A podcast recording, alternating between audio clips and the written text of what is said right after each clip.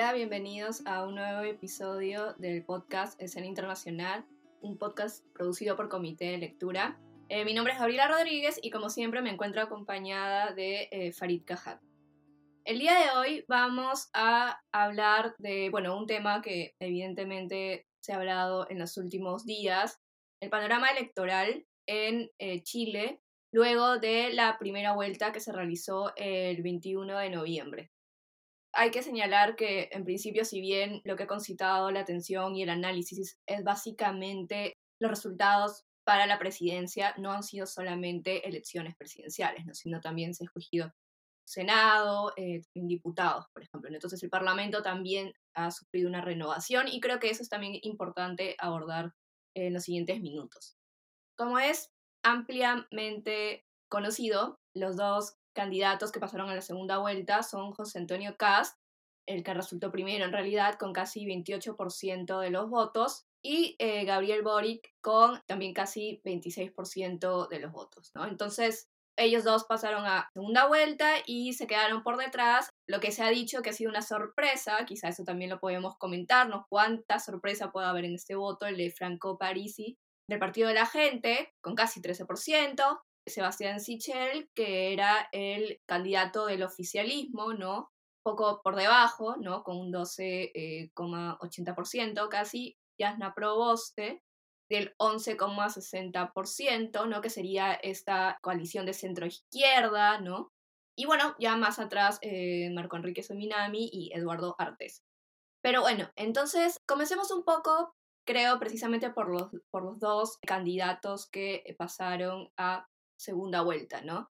Eh, se está viendo que, al menos, por ejemplo, en el caso de la campaña de Boric, está ocurriendo un proceso de reestructuración, ¿no? Se están renovando comandos territoriales y también incluso dentro de las mismas jefaturas de campaña, ¿no? La presidenta del Colegio Médico, Isquia Siches, ha tomado la posta y, y ahora es la jefa de campaña, que lo interesante precisamente eh, también escuchaba en algún análisis en la mañana, es que no se trata de un miembro, por ejemplo, o de un cuadro partidario, ¿no? sino se trata precisamente de una persona que alcanzó eh, también popularidad durante esta pandemia y que, bueno, ahora ha renunciado a este puesto de presidente del Colegio Médico para unirse a la campaña de Boric y también en el caso, por ejemplo, de, de Cast, la subsecretaria de Salud Pública, Paula Daza, habría comunicado el día viernes que no había pedido un permiso sin goce de sueldo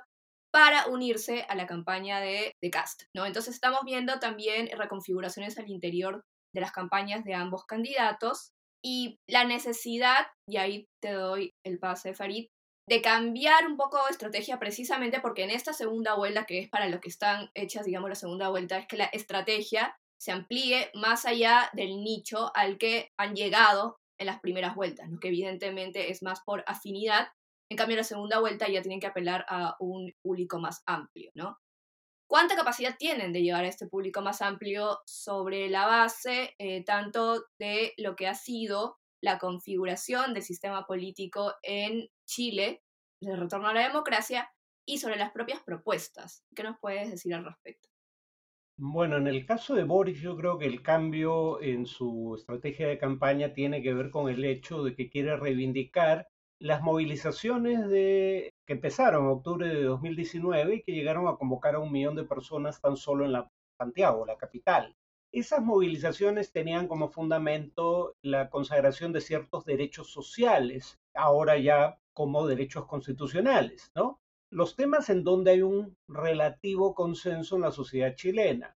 Sistema de pensiones, sistema de salud pública, eh, gratuidad de la educación eh, escolar y superior. Y uno podría decir, si esos temas tienen tan amplia eh, aceptación en la sociedad, ¿por qué no es obvio que Boric vaya a ganar la presidencia?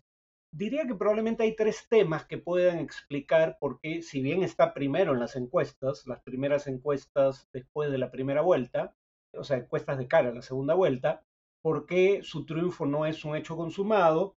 En primer lugar, porque incluso gente que estaría de acuerdo con consagrar derechos sociales, como los mencionados, tal vez no crea factible la propuesta de Boric de incrementar, y hay muchos economistas que coincidirían con, esa, con ese supuesto, no crean factible la propuesta de Boric de incrementar 8 en 8% del producto la recaudación tributaria del Estado chileno para financiar derechos sociales, ¿no? consagrados ahora constitucionalmente.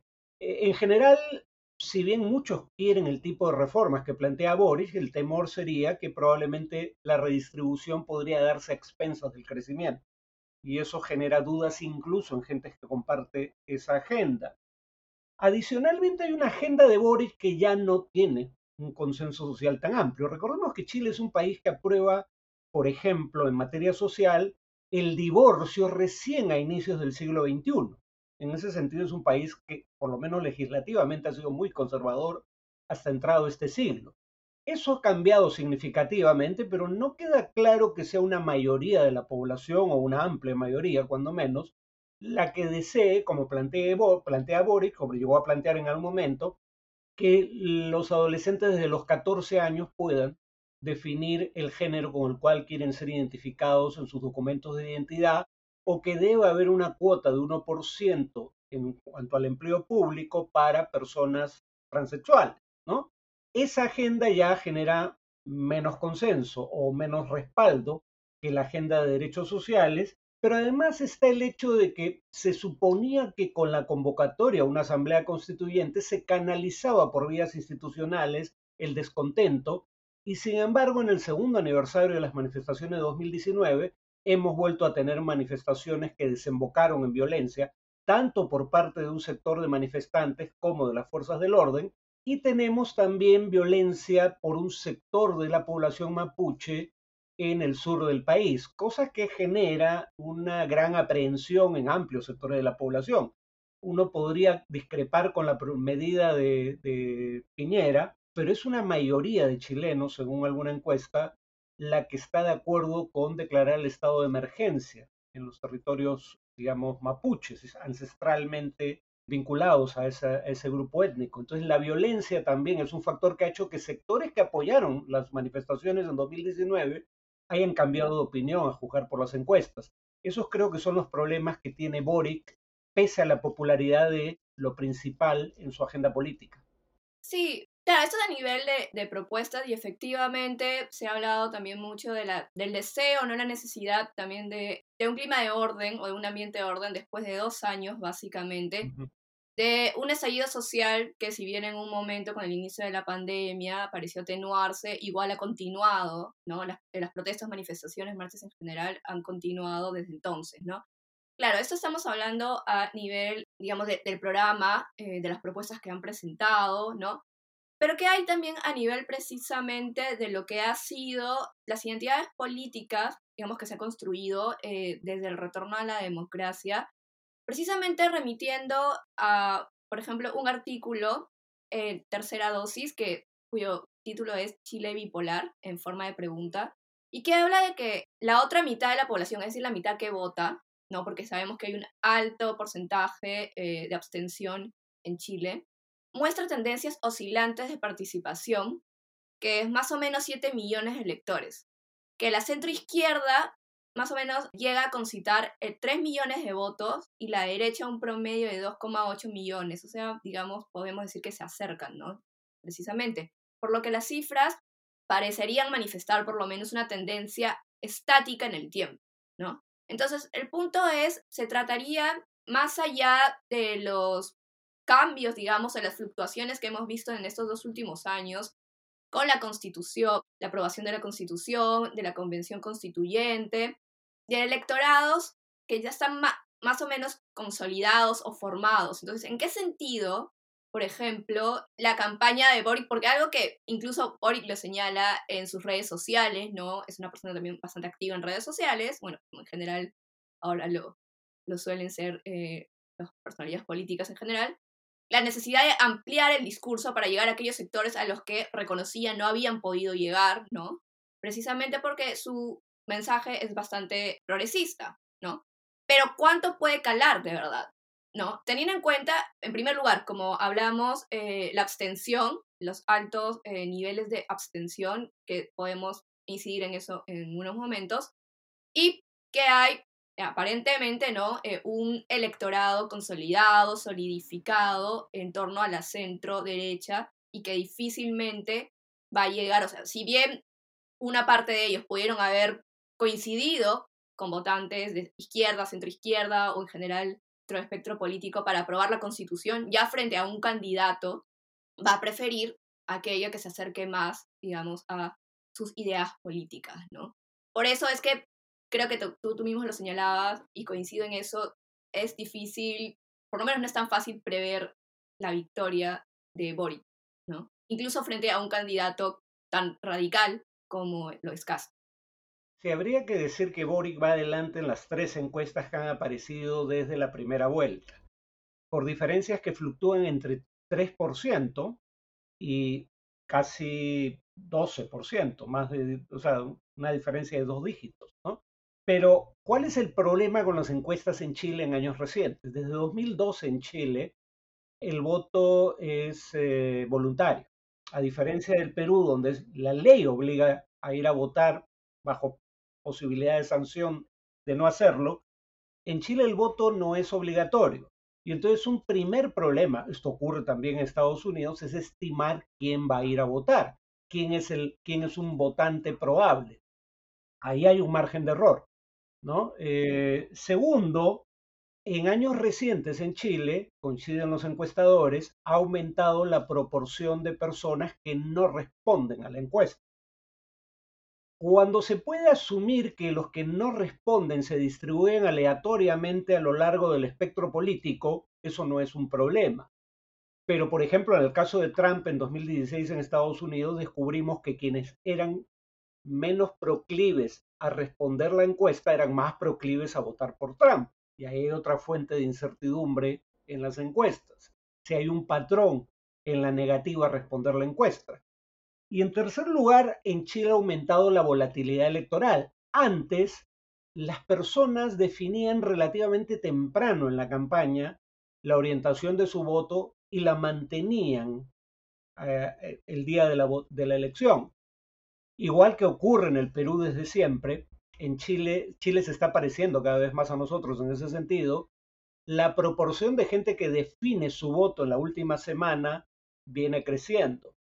Entonces yo sería cauto, o sea, si bien las tres encuestas parecen sugerir que Cast tiene la primera opción, ese es el problema con las encuestas. Y en ese sentido, el problema para Cast es eh, movilizar a sus votantes. El problema para la derecha en las elecciones que eligieron a la Convención Constituyente fue que probablemente por eh, el tema del COVID, las personas mayores de 50 años que eran más proclives a votar por la derecha acudieron a votar en menor proporción.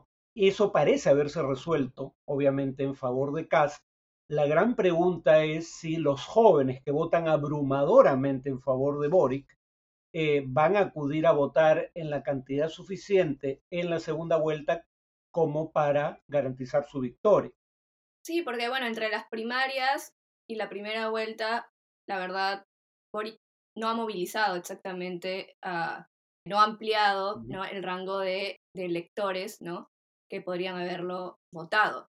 Creo que es tiempo de hablar también de aquellos votantes de Parisi, ¿no? Porque son casi, es el tercer, o fue el tercer candidato más votado, casi 900 mil votos.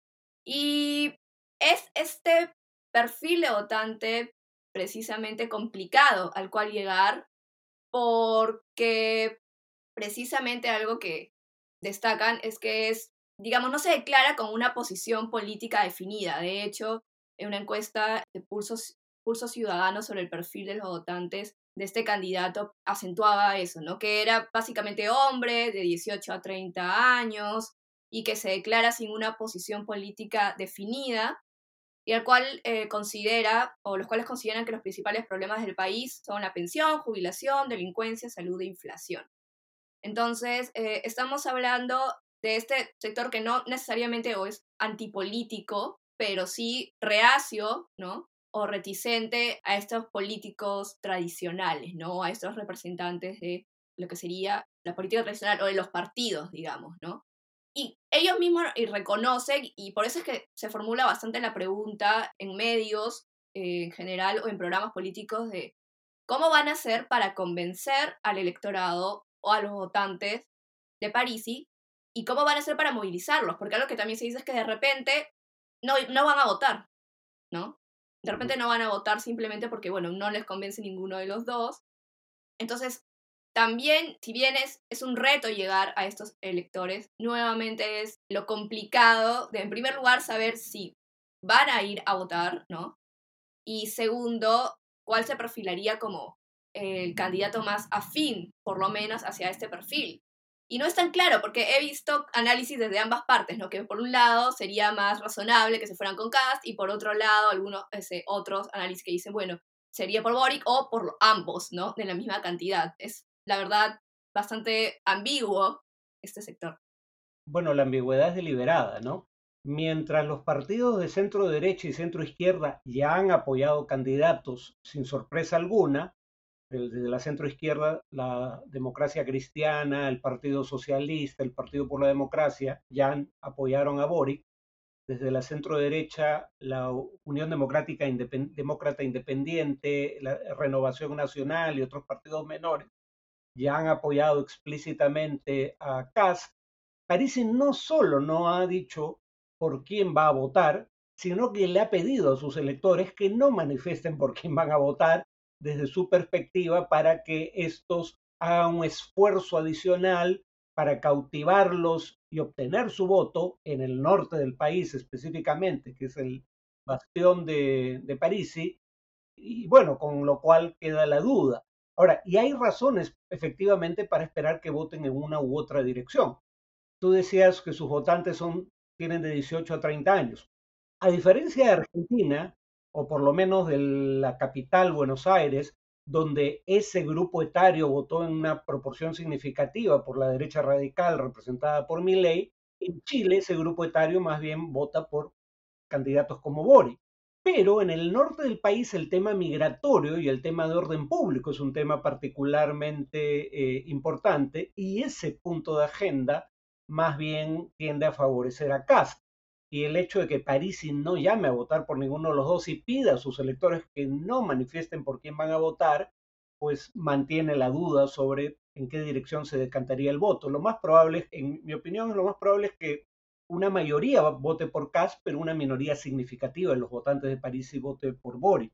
Antes que se nos acabe el tiempo, quería, quería mencionar cómo entra Perú en la, en la campaña, ¿no? Perú, Argentina y Bolivia, habría que añadir.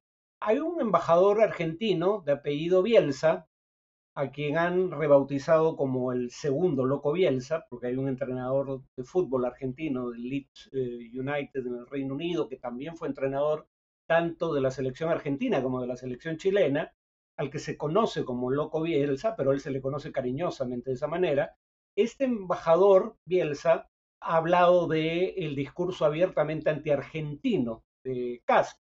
Y claro, es absolutamente impropio de un diplomático, un diplomático que si no me equivoco está sirviendo en Chile, de eso no estoy seguro, pero en todo caso diplomático profesional, inmiscuirse de manera tan obvia en un proceso electoral. La Cancillería Argentina ha tenido que eh, decir que esa no es su posición, pero hay un hecho concreto. No se equivoca cuando dice que Casta ha tenido un discurso que ha sido relativamente hostil a los actuales gobiernos de Perú, Bolivia y Argentina. Les leo un pasaje del plan de gobierno de Casta plan para detener la, la invasión migrante ilegal. Utiliza términos bélicos para referirse a los inmigrantes como si no fueran personas que están huyendo de situaciones calamitosas como la que ha creado el chavismo en Venezuela para buscar mejores perspectivas para su familia y fuera parte de un plan deliberado, como suele decir la derecha radical a nivel de Europa y Estados Unidos, lo que se dan en llamar el gran reemplazo, un plan deliberado para debilitar al Estado chileno. Dice lo siguiente en ese plan de gobierno, en esa sección del plan de gobierno, y con eso te doy la palabra para que concluyas.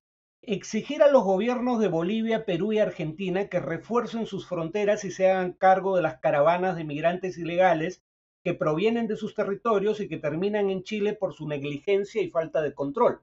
Solo añadiría lo siguiente, no pasa un gran número de inmigrantes indocumentados desde el Perú hacia Chile.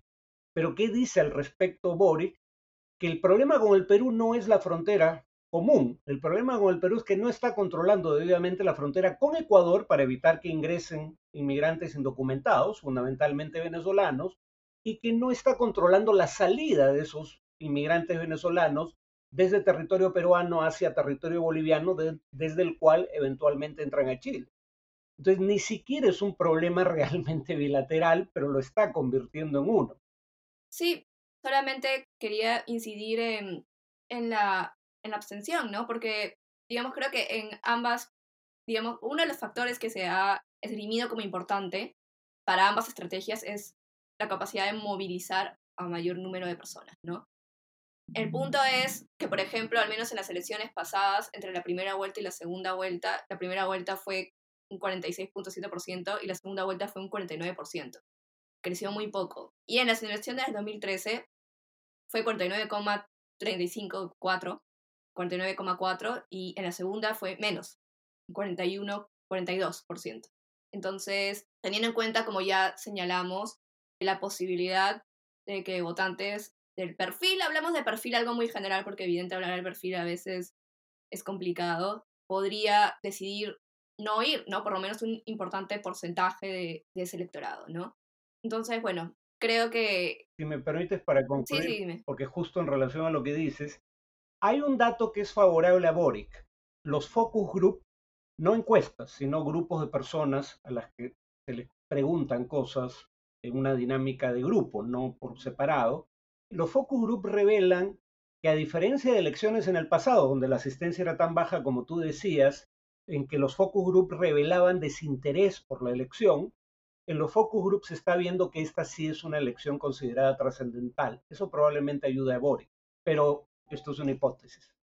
Sí, yo creo que sí, eso solamente lo vamos a saber el día de la elección y es una tendencia, ¿no? Básicamente, incluso la convención eh, constituyente y la, vota para, la votación para el plebiscito nacional, que se consideró alto, fue el 51% poco más lo que había sido en general en los patrones previos, ¿no? Entonces, sí, bueno, ya se verá en el día de la votación que no está muy lejos.